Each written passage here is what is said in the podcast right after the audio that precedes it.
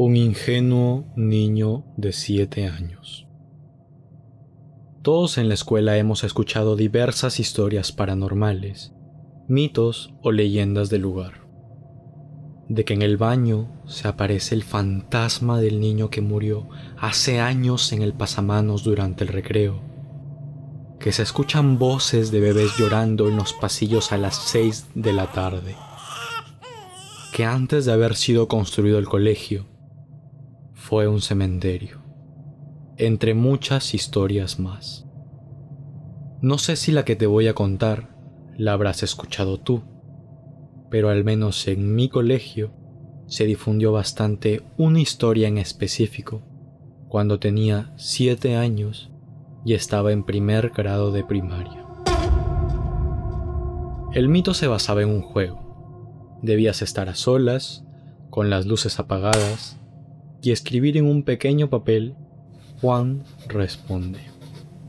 Esto con la finalidad de que cuando terminases de escribir la oración, el ángel Juan aparezca y te lleve a conocer lo que desees a través del espacio-tiempo.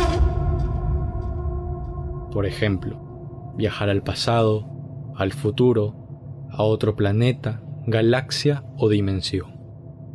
A cualquier punto de la historia o del espacio que quisieras conocer, podías ir tan solo siguiendo este juego. Increíble, ¿verdad?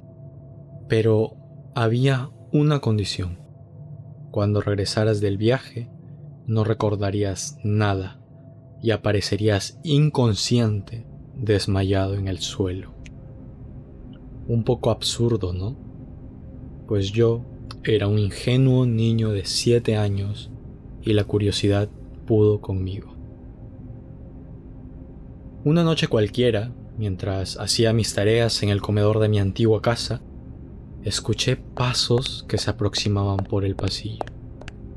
Era mi hermana y mi mamá quienes se dirigían con prisa hacia la puerta principal. Mi mamá me dijo que saldría con mi hermana a hacer algunas compras y que no demorarían tanto, que me porte bien y que no le abra la puerta a nadie. Yo asentí con la cabeza y continué con lo mío. Pocos segundos después, escuché la puerta cerrarse. Y pocos minutos más tarde, mi concentración desapareció. Y vino a mi mente el mito que había estado escuchando en el colegio durante los últimos días. Me di cuenta de que cumplía con los requisitos. Estaba solo y tenía papel. Sin pensarlo más, arranqué un trozo de la última página de mi cuaderno y empecé a escribir. Lo recuerdo como si fuese la escena de una película en cámara lenta. Cuando estaba a punto de terminar de escribir la oración, Juan responde. Inmediatamente se apagaron todas las luces. El miedo invadió todo mi cuerpo. No sabía qué hacer. Era un ingenuo niño de 7 años haciendo tonterías. Y lo primero que hice fue correr hacia la habitación de mis padres, que se encontraba al final del pasillo, y que casualmente era el único ambiente de toda la casa que tenía la luz encendida.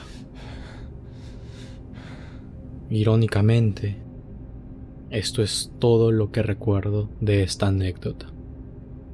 Quizás sí bajó el ángel Juan a cumplir mi deseo, y es por ello que no puedo recordar nada. O quizás no, porque después de todo me faltó cumplir un paso, estar completamente a oscuras.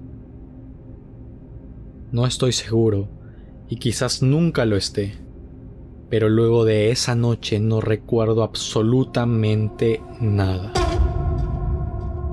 A lo largo de mi vida me han sucedido muchas cosas extrañas, desde sentir que alguien se siente en mi cama mientras estoy volteado hacia la pared antes de dormir, hasta ver un rostro perverso mirándome fijamente desde atrás de las sábanas lavadas en el patio trasero de mi actual casa. Tengo muchas anécdotas y siempre que las cuento he tratado de organizarlas cronológicamente. Creo que la historia que les acabo de contar en este capítulo es la que marcó el inicio de todo. Y no sé si ha acabado ya o empeorará.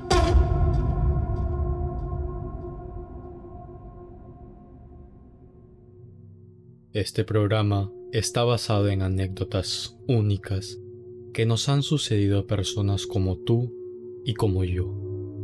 Anécdotas donde el tiempo se vuelve irreal. Aquel momento donde la desesperación y miedo empiezan a ahogar tus pensamientos. Donde tus latidos suenan tan fuerte que sientes que será la última vez.